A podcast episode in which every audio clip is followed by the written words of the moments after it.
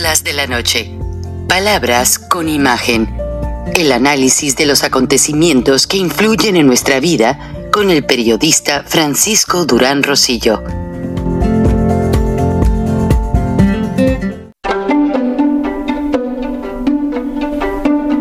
Frank Durán Rosillo eh, te saluda y los saluda a todos ustedes, su amiga María Celeste Raraz, para invitarlos a que se suscriban a mi canal de YouTube María Celeste Raraz, tal como mi nombre, donde les informo todas las semanas eh, sobre entrevistas que tienen un tema que ayuda a mejorarnos como personas y de paso son interesantes.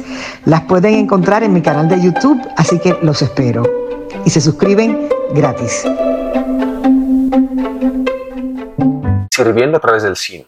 Por eso me esperé hasta el último momento, porque justo cuando Sonido de Libertad se convirtió en un fenómeno, un éxito mundial, es la película independiente más exitosa del mundo en estos momentos, eh, en el 2023. Eh, es la película independiente más exitosa en el cine americano, hecha por, ah, hecha por mexicanos, que fue número uno el 4 de julio. Entonces, justo cuando, después de 20 años de trabajo para llegar a este momento, pues para mí lo más fácil era que llegue una persona que crea y que tenga los valores que yo tengo para apoyarla y yo sigo en mi vocación haciendo más películas. Sin embargo, no llegó y mi sí ya se lo había dado a México en caso de que no llegara alguien más. Cuando vi que el 6 de septiembre anunciaron a Claudia y a Xochitl, esa fue la señal para mí. Dije, dejo el cine a un lado y comienzo un nuevo proyecto, una historia de amor la historia de amor jamás antes contada en México. Y te voy a hablar en términos de cine. La gran mayoría absoluta de los mexicanos estamos hartos y cansados de esta película de terror, de esta película de espanto. Queremos que se acabe porque no nos gusta ese género. Queremos empezar un nuevo proyecto de amor, una nueva historia de amor, donde todos serán invitados a participar, no como extras, sino como protagonistas, actuar, actuar con valores, con virtudes, actuar con honestidad, con transparencia, con paciencia, con humildad, con caridad. ¿Cuál es la aportación de Eduardo Verástegui en una elección protagonizada por mujeres? Para mí no es un tema de género, es un tema de quiénes son las personas. Pero en una sola palabra, ¿cuál sería tu aportación? Libertad, patria y familia. Defender la libertad, la patria, la familia, la vida, un defensor de la vida, un protector de la vida, México se gesta en los vientres de sus madres. ¿Qué es lo que quieres conseguir? ¿Por qué te lanzas como candidato? Si no ganas, ¿cuál sería el objetivo? Mira, ganar no, no depende de, del candidato, aunque por ahora soy simplemente un aspirante. Un aspirante a candidato independiente para la presidencia de México, para las elecciones del 2 de junio del 2024.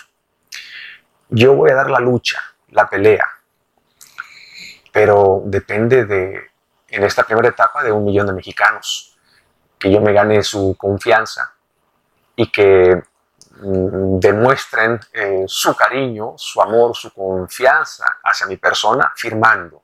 Necesitamos un millón de firmas. Si me dan un millón de firmas, entonces sí, tenemos de aquí al 6 de enero. Entonces sí seré candidato seré candidato independiente ya oficialmente hablando para la presidencia de México. Y en esa segunda etapa, pues también depende de millones de mexicanos que me den su voto. No depende de mí. Cuando yo escucho a un candidato decir, yo voy a ser presidente, bueno, pues es que tú no eres dueño del voto.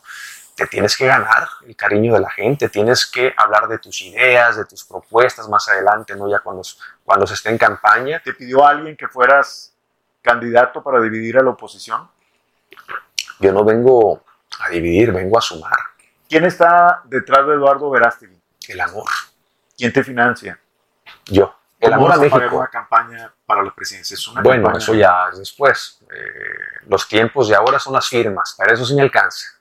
Para pagar esta campaña de recaudación de firmas. Si logramos lo que muchos creen que es imposible lograr, ya veremos qué sigue. La misión tiene que empezar. Todos los proyectos en los cuales me he involucrado, no tengo todas las respuestas, no tengo todo ya arreglado y listo y los fondos. Tengo una idea, tengo una visión, y empieza la misión cuando es un llamado, cuando viene del corazón, por amor a servir, empieza la misión, todo lo demás viene por añadidura y se empieza a integrar, se empieza, eh, las cosas empiezan a engranar. Me pasó con Sonido Libertad. Hace ocho años conocí a Tim Ballard en Los Ángeles, California, a él y a un grupo de expertos en el rescate de niños. El primer llamado, quiero ser parte de este movimiento. Vengo a sumar, pero también vengo a dividir. ¿Dividir qué?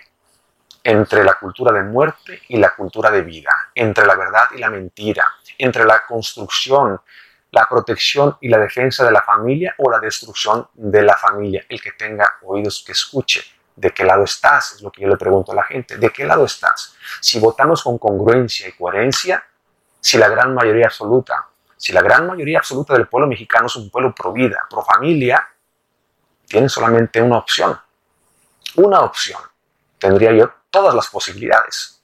Ahora, si la gran mayoría absoluta del pueblo mexicano, pro vida, pro familia, vota por promotores de la cultura de muerte, pues no tengo posibilidades. Entonces, no tengo, vamos, eh, no podría llegar. Estas son matemáticas. Mucha gente me dice, pero bájate, Eduardo, bájate, vas a dividir el voto. ¿Cuál voto si no estamos en campaña? ¿Por qué registrarte como candidato independiente?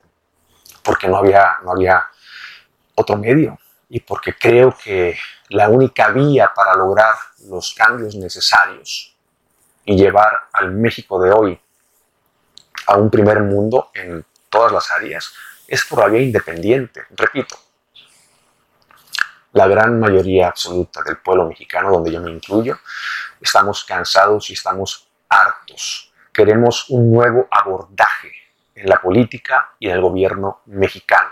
Un nuevo abordaje, alejado de esta especie de monarquía política, donde los mismos de siempre se reparten cada seis años el poder como mejor les plazca entre ellos y sus amigos mafiosos corruptos del poder con una impunidad rampante, indignante, tóxica y grosera y grotesca. Estamos hartos, estamos cansados, queremos una opción diferente y esa opción es por la vía independiente.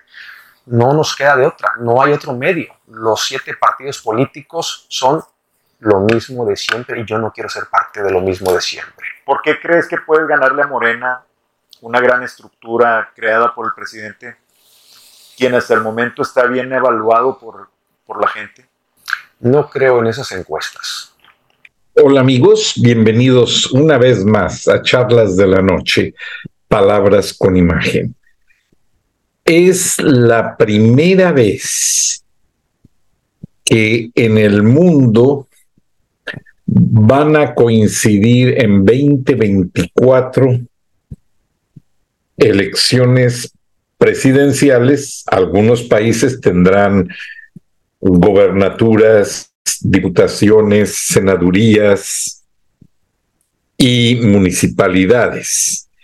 Pero el punto es que por primera vez dos billones, o sea, dos mil millones de ciudadanos empadronados, no solamente en México, Estados Unidos y varios países más, van a ir a las urnas.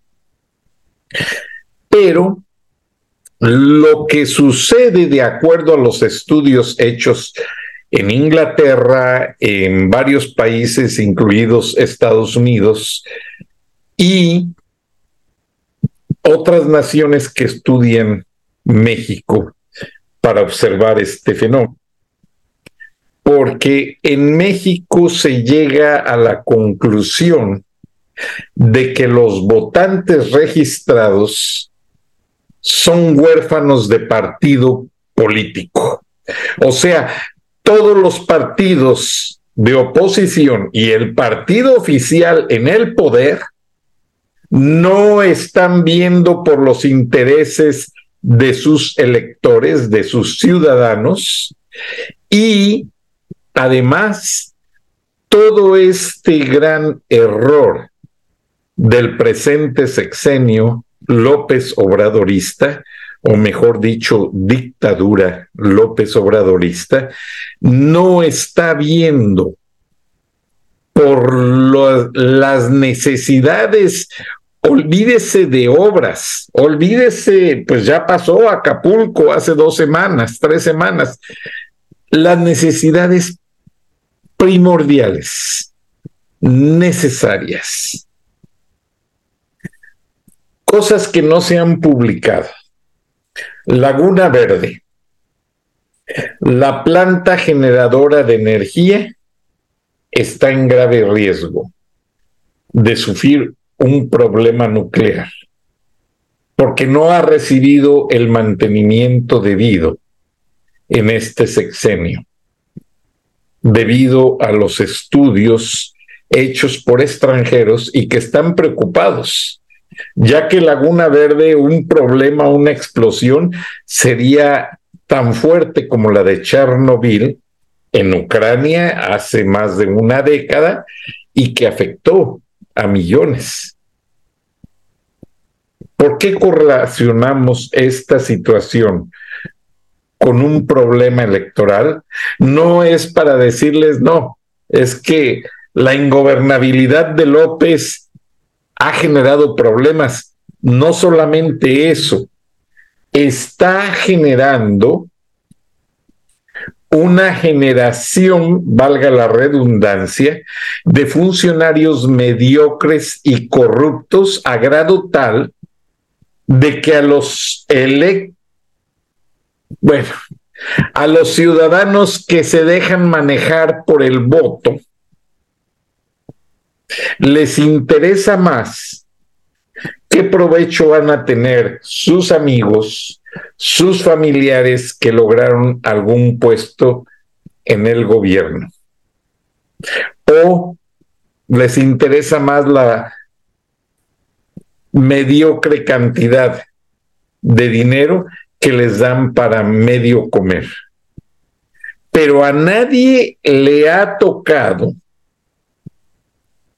enfocarse en la seriedad, o en entender lo serio que merece ver o visualizar una elección electoral. Y no somos los únicos en México. Salió en el periódico El Economista en Londres un estudio bastante bien enfocado en el cual nos hacen ver la globalización del mundo, o sea, el hecho de que el mundo desde hace más de dos décadas empezó una globalización acelerada y desmedida, o sea, no planeada del todo, está acarreando esa globalización problemas en muchos aspectos, principalmente no sociales, no solamente económicos, sino también de la vida a México, Argentina, Venezuela, Cuba, países que viven básicamente de la mesa actualmente. Pero ya la situación nos está haciendo ver que esa remesa ya no solamente llega a países de Latinoamérica, llega a Cisjordania, a Turquía, llega a otras naciones que jamás habíamos imaginado que estaban en el cuadro de necesidades en el mundo y los quiero llevar a ver un artículo muy interesante en el que resaltan cómo más de dos, dos billones, o sea, dos mil millones de personas, vamos a votar el próximo 2024. ¿Y qué es lo que todo esto conlleva? Bueno, ando buscando la entrevista porque el artículo sale a manera de grabación en una entrevista que básicamente nos deja o nos hace entender que toda esta reversa que están dando los países de América Latina en el sentido de atender o fortalecer dictaduras, aquí vemos a Nicolás Maduro y dice el artículo cómo los negociadores petroleros pues están básicamente eh, viendo que en, en, el mundo de los negocios del petróleo en Venezuela se topan con sanciones, pero que Venezuela esas sanciones las convierten en negociaciones políticas a favor de lo que es la dictadura. O sea, se acostumbraba con Carlos Andrés Pérez, yo estar en Venezuela, y el terraplén, la capa de asfalto de una carretera era gruesísima, de manera tal, pues que básicamente no había, no había baches en las carreteras y se veía todo aquello como el esplendor de un país progresista.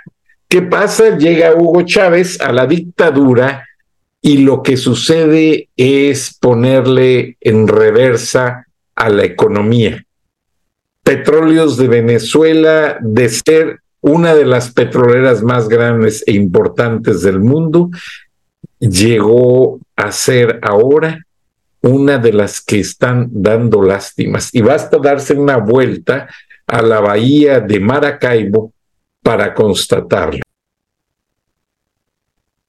Y entonces, esta mezcolanza de tener las elecciones más grandes a nivel global, o sea, dos mil millones de personas votando, claro, en diferentes fechas, pero no muy lejanas unas de las otras, trae en un mundo globalizado por la economía, en un mundo afectado meramente por la inmigración, tanto legal como ilegal. Son cosas que se están yendo fuera de control por dos guerras mal hechas, por así decirlo. ¿Por qué? Porque el presidente Biden se pone a ayudar a Ucrania en un momento meramente difícil para los Estados Unidos, económicamente hablando, donde se registra la peor inflación. Y luego se presenta otra guerra más cuestionada, el ataque de Israel a Palestina que ya está reconocido como un Estado libre y soberano en las Naciones Unidas. Entonces, esto ya está obligando a la ONU a decirle a Biden, oye, te estamos pidiendo que exijas un alto al fuego. Y Biden acá cambia el término a decir que se extienda el reparto de ayudas eh, para los ah, damnificados, los afectados por esta guerra. Entonces hay puntos de vista encontrados que ponen al mundo en una situación muy difícil, porque ya los Emiratos Árabes Unidos cuando muchos países le dieron su apoyo incondicional a Israel, los Emiratos Árabes Unidos dijeron, estamos con el Estado libre de Palestina. Y acuérdense lo que les dije de los petrodólares, que gran parte de la fortaleza del dólar está basada en esa fortaleza que le dan las operaciones petroleras a la divisa verde a la divisa norteamericana. Entonces, es muy difícil encontrar en este momento un balance en la situación, un balance en el que podamos decir, bueno, Naciones Unidas está llevando al mundo hacia una negociación de paz, tanto en Ucrania como Palestina, pero no es así. Al contrario, las agresiones crecen y se multiplican. Entonces, este vistazo que el mundo quiere dar a un reencuentro con la democracia al empezar el próximo año no se va a dar de una manera sólida, no se va a dar de una manera eh, honestamente favorable para los países que van a renovar sus precias, algunos de las gubernaturas, municipalidades, etcétera. Entonces, tenemos en las manos una combinación de globalización fuera de orden, porque esa globalización está forzada por la, las caravanas migratorias, algunas de ellas manipuladas, como las que llegan a México, en su mayoría manipuladas, otras realmente controladas por algunos gobiernos que realmente se hacen ajenos al problema y dejan que esto suceda fuera de control. Ahora sí, como dice el dicho, para weaponize, para usarlo como arma contra los Estados Unidos. Y muchos de estos problemas que se ven venir, eh, países como China y Rusia quieren que suceda. Ahora, no los tontos, China y Rusia quieren que México sea la próxima Ucrania. Y vean ya cómo están saliendo los furgones de ferrocarril de Centroamérica o que van por México hasta la frontera de Texas, fuera de control. Y aquí dice una historia bien interesante que les pongo porque dice la inmigración ilegal no está cobrando taxas o impuestos a los gobiernos en ambos lados del Atlántico. O sea, recuerden que también se está dando mucha inmigración indocumentada en las costas de Italia, inmigrantes que van de Siria y otros países a la Unión Europea. O sea, la situación está caóticamente, pues ya la única palabra lo dice, caótico. Vamos a escuchar esto, hay fragmentos, eh, sound bites en español, entonces no necesito traducirles. International. New arrivals, old problems. The train to anywhere. Governments across the rich world are struggling to manage migration. Illegal immigration is taxing governments on both sides of the Atlantic. The maritime migration route between West Africa and the Canary Islands, a passage so dangerous it was avoided for years, is back in use. Some 30,000 people have attempted the crossing so far in 2023. Countries like are slashing benefits. This year, half a million people made gap, part of the isthmus that links Colombia to Panama to reach the United States. That is more than four times as many as attempted the crossing throughout the 2010s. The human drama exists alongside a quieter increase in authorized migration. A OECD, a club Me detengo aquí porque deseo explicarles pues que ya la grabación está poniendo en contexto el reportaje que se hace ya en ambos lados del hemisferio. La inmigración indocumentada de Latinoamérica que sube hacia la frontera de Texas vía México y la inmigración indocumentada que sale de muchas regiones de África, llegan a Europa, algunos se quedan en Europa, pero otros siguen el Via Crucis hasta Cuba, hasta Nicaragua, Haití o eh, Honduras, donde de ahí suben a buscar el sueño americano.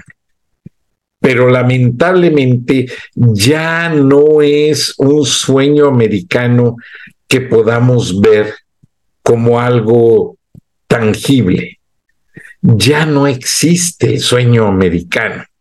Entonces, regresando a la esencia del tema, que les digo que por primera vez dos mil millones de personas van, vamos, si Dios nos deja llegar, vamos a votar en 2024, va a ser algo que va realmente a distraer más al mundo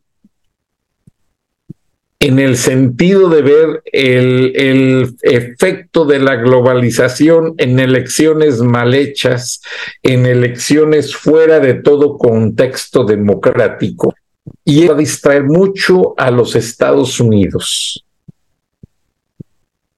Platicaba con una persona del Centro de Estudios Carter, del expresidente Jimmy Carter, que con todo respeto al centro de estudios, al centro de estudios del presidente Bush, pues ha sido más el centro de estudios Carter aquí en Atlanta el que se ha enfocado en analizar las democracias del mundo.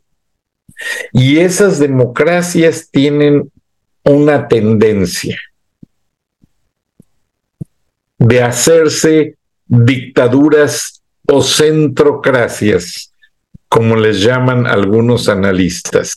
Dictaduras porque usan la bota militar para someter al pueblo y no dejarlo usar el libre manifiesto del derecho al voto. Sucede ya en los países conocidos, Nicaragua, Cuba, Argentina, que también ha tenido golpes de Estado, Venezuela, eh, Guatemala, Honduras, Colombia con Petro está teniendo tendencias que nunca antes se habían visto en la Gran Colombia. Ahora México es el que jala, jala la distracción del mundo porque México siempre había sido un país por excelencia, si no muy democrático, sí un país, aunque fuera de un solo partido, pero que guardaba los estándares de respetar en cierta manera la norma de neutralidad que no se ve en otras naciones del mundo. Ahora, veamos, por ejemplo, aquí nos dice en la introducción de este artículo que en 2024, el mismo tema que tocó la revista este, inglesa, eh, que también les reproduje en la pantalla, y pues una situación muy semejante. The Economist la maneja muy enfocado al lado europeo, porque es una revista inglesa, y en este estudio dice que en 2024 más de 2 billones de votantes, alrededor de 50 países, incluyendo Estados Unidos, la Unión Europea e India, van a, ser cabezas de las elecciones y tendrán pues realmente una gran repercusión alrededor del mundo. Cerca de una década, los medios masivos han hecho referencia a este momento en que viene la democracia. ¿Por qué razón? Porque países como la India son una economía emergente, una economía emergente que ha crecido gracias al apoyo de los Estados Unidos y de tanta gente que llega de ese país a vivir a, los Estados Unidos.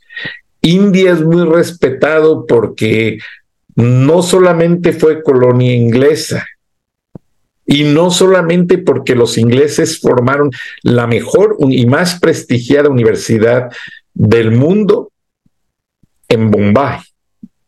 Es una serie de elementos que no solamente tienen que ver con Gandhi y toda su, su mm, su hegemonía como intelectual, porque Gandhi supo ganarse al mundo con sus razones pacíficos y de protesta hacia algunos pues abusadores del capitalismo, porque el capitalismo es bueno, pero hay quienes abusan de él y esa era la gran referencia de Gandhi, que contestaba sus entrevistas trabajando y preparando hilados. ¿Por qué razón? Porque él decía, el trabajo es la base y el pensamiento es la proyección de esa base para crecer como un árbol, pero dando frutos. Entonces, el, el centro para eh, eh, aquí nos dice el artículo, estoy reduciendo, estoy sintetizando porque es una, una investigación muy profunda sobre la legitimidad de la seguridad pública después de un día de elecciones. Fíjense lo interesante del artículo y les resumo porque ni el mismo Estados Unidos está listo para garantizar la seguridad de una elección que resultara ser cuestionada. Ustedes lo vieron el, 6 de enero del 2021, cuando los seguidores de Donald Trump fueron a tomar el Capitolio y todavía están en juicio y en proceso muchas personas. Ahora, vamos a tener a los presidentes, a los candidatos presidenciales más longevos en la historia de la política de los Estados Unidos. Joe Biden, que quiere cumplir con su segundo periodo, y Donald Trump, que también quiere cumplir con su segundo periodo. Fíjense dos cosas bien interesantes. Número uno. Número dos. Estados Unidos está sosteniendo en esta administración dos guerras. Y si Ucrania llegó a cumplir el año, mucha gente no duda que la guerra con Hamas que está sosteniendo Israel también llegue a estar presente o todavía vigente hasta el día de la elección en noviembre, el primer martes de noviembre de 2024. Ahora, who cares? Mucha gente podrá decir, ¿a quién le importa? Total, están en guerra ya al otro lado del mundo, pero hay mucha conmoción porque dentro de esa guerra entre Israel y Hamas están de por medio las vidas de 234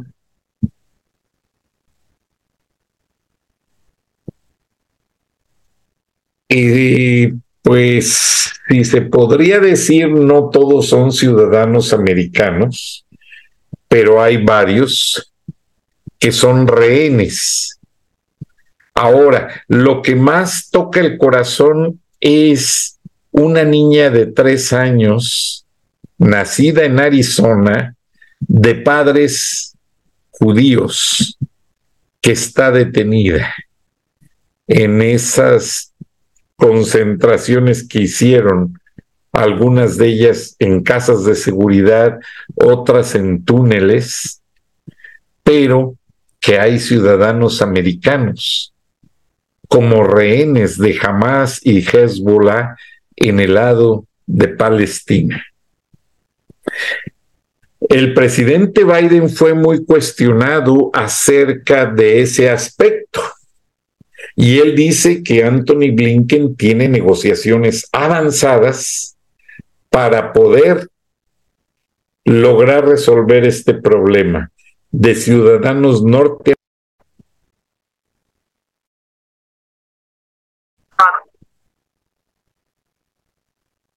El lado más duro de esta guerra que no da tregua, porque una vez más, poderosos como Rusia y Estados Unidos buscan un lugar lejano fuera de sus intereses para poner a prueba la versatilidad de sus bombas, de sus ejércitos, de sus gobiernos. Y esto está mermando muchísimo la posibilidad de que Donald Trump o Joe Biden lleguen a la presidencia. Más bien se habla Mitt Romney, aquel republicano que fuera, que incluso es miembro de la Iglesia de Jesucristo de los Santos de los Últimos Días, mormón, y que tiene familiares en México, Mitt Romney se reunió esta tarde con aquel gran senador demócrata que anuncia que no, no quiere volver a ser candidato a Senado. Cinema. Este senador le dio muchos problemas a Biden para elevar el techo de la deuda. Ahora, lo que esto significa es que han visto muy juntos a este senador y Mitt Romney. Y se habla mucho la posibilidad de un tercer candidato independiente. Y como el horno no está para bollos, si en este momento le ponen a, a, un candidato independiente, a Joe Biden o a Donald Trump, principalmente a alguien de la talla de mucha cultura política norteamericana, porque la política norteamericana no está basada en guerras, no está basada en, en promesas incumplidas, no. Aquí en Estados Unidos, político que promete algo y no lo cumple, se incluso se podría ir hasta la cárcel. Entonces, un candidato independiente que le ofrezca a los Estados Unidos un plan de trabajo que permita a las escuelas mejorar el nivel académico. A los empleadores dar más facilidades y hacer el sueldo de las mujeres equivalente al sueldo de los hombres, que de repente se ven muchas diferencias. Y dar por primera vez un candidato independiente que dé por primera vez a todos los electores la oportunidad de elegir sobre la manera en que el gobierno norteamericano tiene como base una economía fluctuante. Se los acabo de decir, dependiendo de petrodólares, dependiendo de ese fracaso llamado Bitcoin o moneda encriptada que nunca funcionó, dependiendo de varios factores que a Estados Unidos no le han permitido eh, funcionar favorablemente.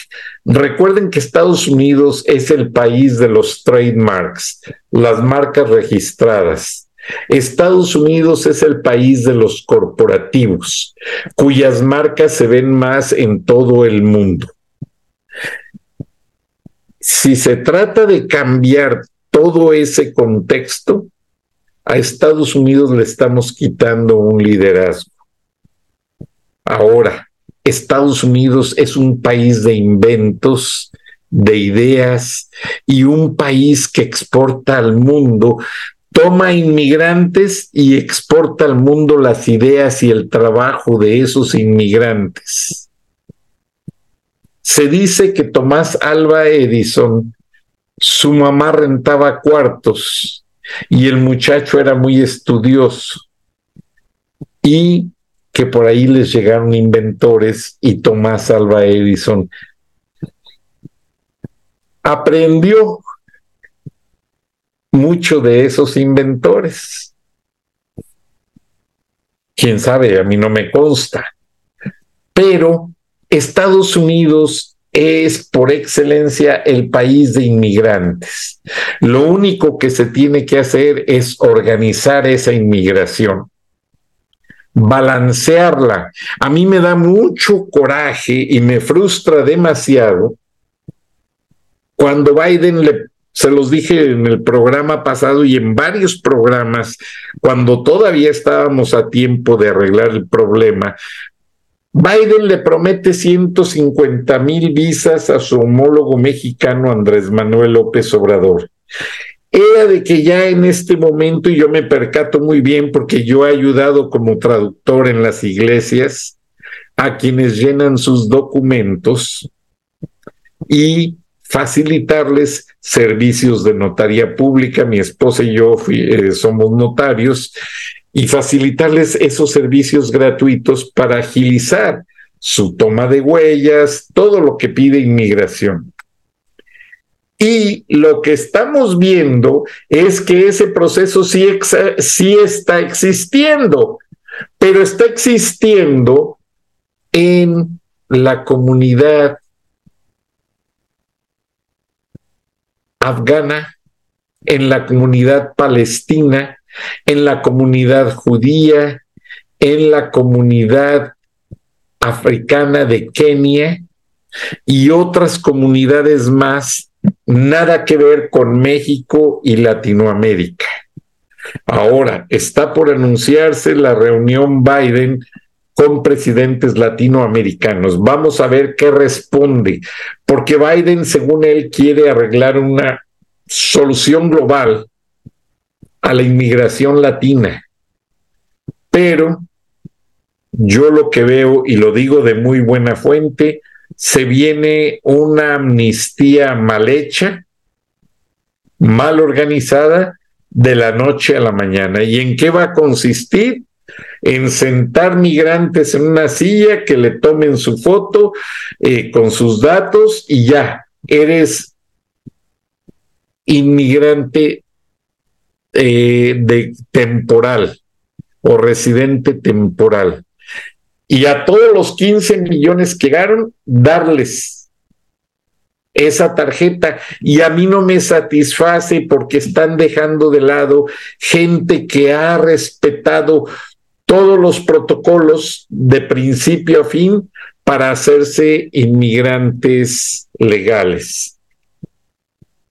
Y, sin embargo, unos que llegan a la carrera entrando a Estados Unidos como si fuera una invasión, que se brincaron la frontera, la barda no les importó, hasta el respeto les faltaron a los guardias fronterizos. Ya están acá esperando que se les den sus documentos. Ah, no, yo cómo voy a dormir en la calle. Y eso lo he visto yo. No, a mí me ponen en un hotel. En Nueva York, todos los migrantes están exigiendo un hotel porque no van a querer dormir en la calle y la autoridad les está cumpliendo el gusto con tal de no tener críticas y ataques políticos. ¿Por qué razón? Es año electoral. ¿Y por qué razón eh, Joe Biden va a ofrecer una amnistía forzada a la carrera a todos? Porque se viene un año electoral y todo lo que huela a política y todo lo que vuela a elección, se los dijo Trump. Trump no va a hablar mal de López Obrador, pero backstage, detrás del escenario, está harto de su administración. Y él dice que no, que yo no mandé bombardear a los carteles. ¿Cómo? Fue un plan que me lo atribuyeron a mí. No, señores, el Pentágono tiene un plan diseñado para acabar así, en dos patadas con todos los carteles mexicanos de la droga y los políticos que los apoyan. Pero ¿qué pasa? Oh, no, todo es política, es año electoral. Y pues, ¿cómo vamos a romper los acuerdos de los derechos humanos? No, ¿cómo vamos a mandar nosotros aviones bombarderos a México de noche? lo hicieron en Afganistán, lo hicieron eh, en Irak, lo han hecho en Irán, lo acaban de hacer en Siria, un bombardeo secreto. Se va a hacer, señores. ¿Cuándo? La paciencia de los americanos tiene un límite y ese límite se llama dinero y estabilidad de la seguridad interior. Ya Estados Unidos empieza a ver rotas a sus familias porque alguno de sus miembros falleció de una sobredosis. Ya Estados Unidos empieza a ver balaceras más a menudo en las calles, no solo en iglesias y centros comerciales, entre miembros de una misma familia o una pandilla. Eso va a ser la gota que derrame el vaso the tip of the iceberg, la punta del iceberg, que salga a la superficie y cuando eso pase, ya sea Trump, ya sea Biden o alguien más que quedara como independiente, tienen a un Pentágono que todavía se rige con neutralidad y que ven en el comandante en jefe del ejército al presidente de Estados Unidos y cuando esa orden se dé, que digan, ya la drogadicción está fuera de control, el consumo está matando a más gente que una guerra, Estados Unidos entra y de buena fuente acaban primero con militares y políticos que protegen a esos carteles. Por eso, en la historia que van a ver a continuación, hay más miembros de carteles en lista de ser enviados, para no usar una palabra que agrede al gobierno mexicano, pero tiene que pasar extraditados. 15 miembros del cartel Jalisco Nueva Generación van a ser extraditados en cuestión de horas a Estados Unidos y tres políticos que ni se espera que los van a capturar. Buenas noches, buenos días. Nos vemos y nos escuchamos mañana. Hasta entonces. Después de la rápida extradición a los Estados Unidos de Ovidio Guzmán, alias el ratón del cartel de Sinaloa, sigue la lista de otros que serían enviados a purgar su condena al país del norte.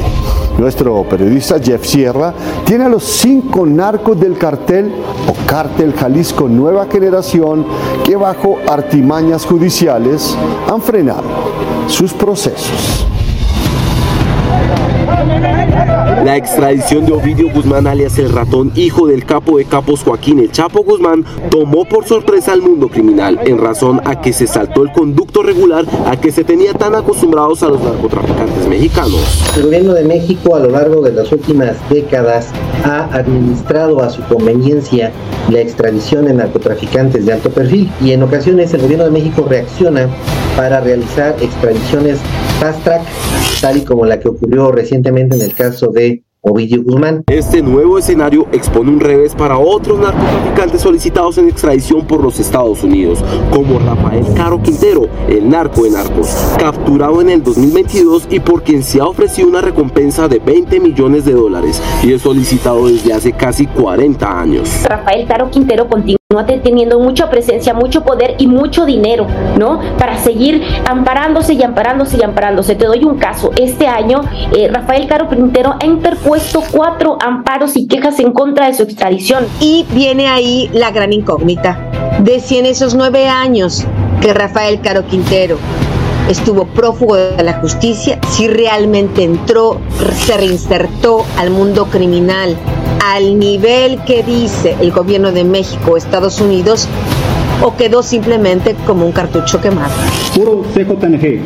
Nosotros somos gente con la gente. Asimismo, otros capos de renombre del CJNG están a la lista de espera para ejecutar dicho proceso como lo son Eric Valencia, alias el 85, y Abigail González Valencia, alias el Queenie.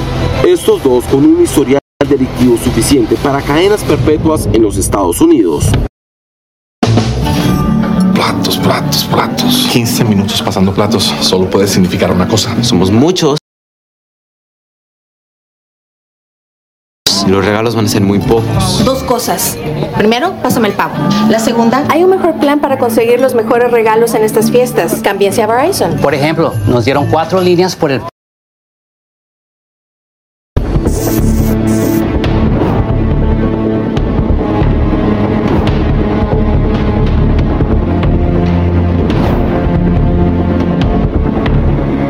Si cometí algún error, pido perdón.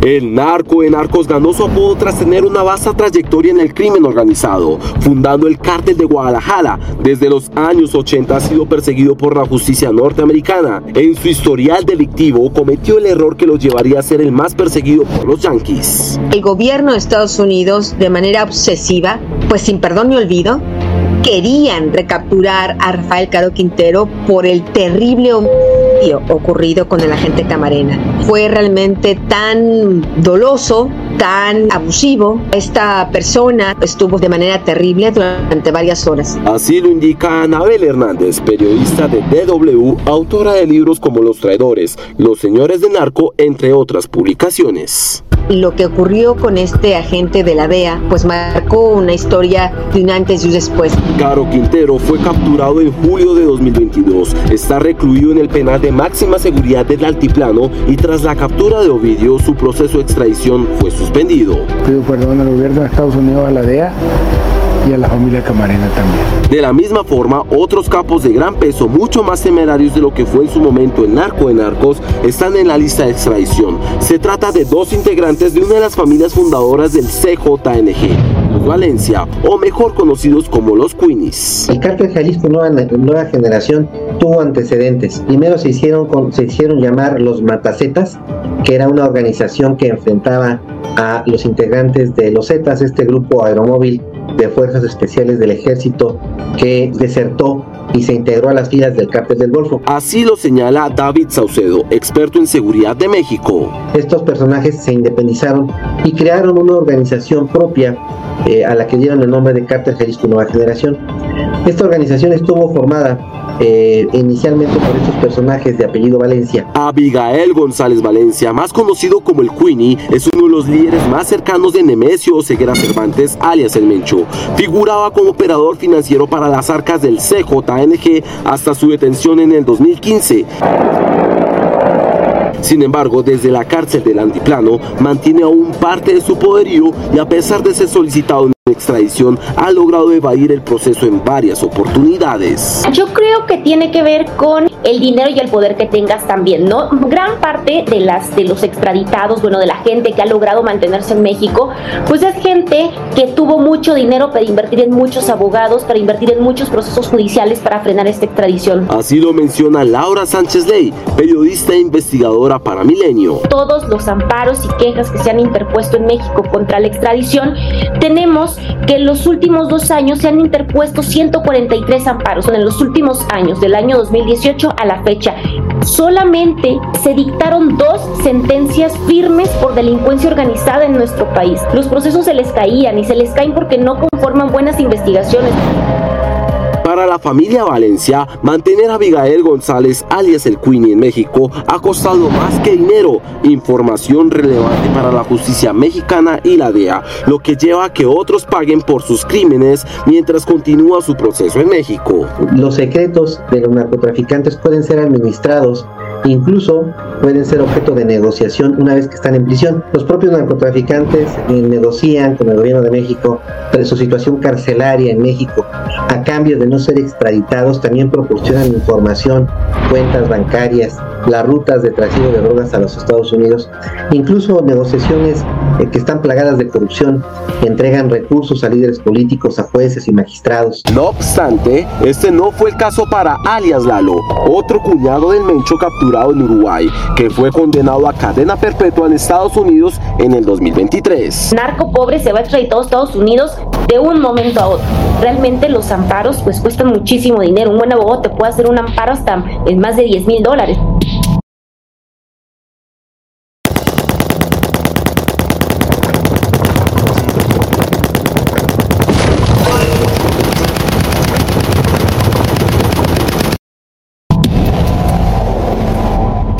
Pero ¿hasta dónde tienen injerencia el crimen organizado dentro de los estrados judiciales mexicanos o las autoridades como la policía o el ejército mexicano o incluso la misma DEA?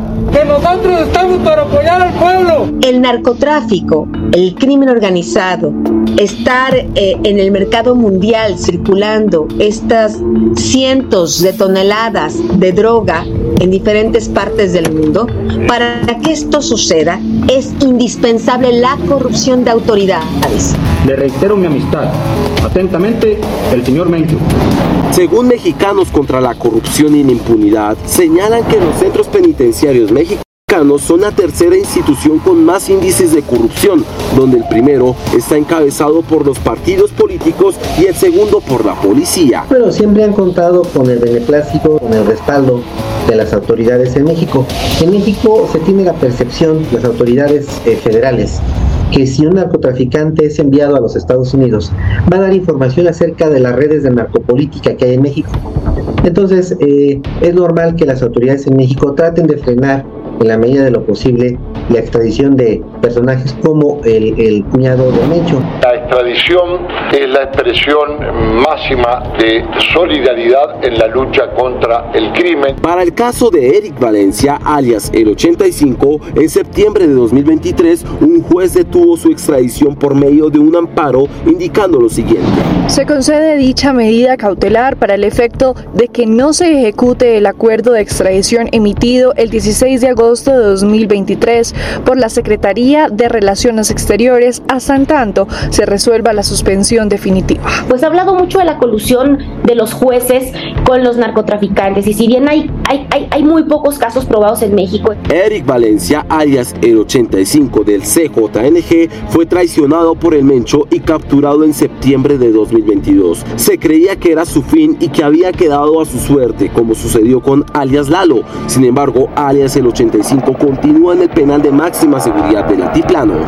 Lo que tenemos aquí en México es una serie de presiones por parte de las autoridades de los Estados Unidos para extraditar a ciertos personajes del narcotráfico en México que los norteamericanos quieren sí o sí en su sistema judicial, sabiendo que el sistema penitenciario mexicano, las cárceles mexicanas son muy corruptas.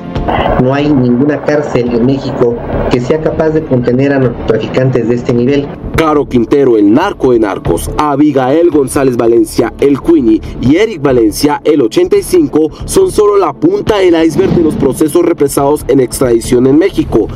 Mientras caen unos, llegan otros a posicionarse en un mercado ilícito que no termina.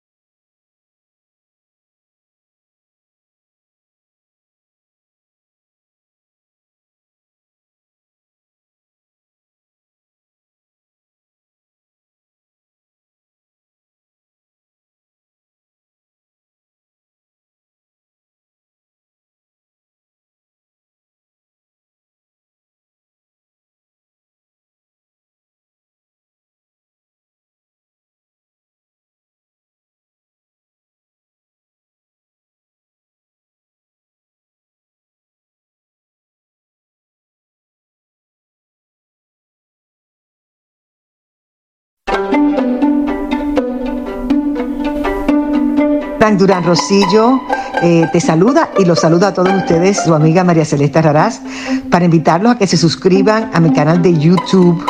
María Celeste Raraz, tal como mi nombre, donde les informo todas las semanas eh, sobre entrevistas que tienen un tema que ayuda a mejorarnos como personas y de paso son interesantes. Las pueden encontrar en mi canal de YouTube, así que los espero. Y se suscriben gratis.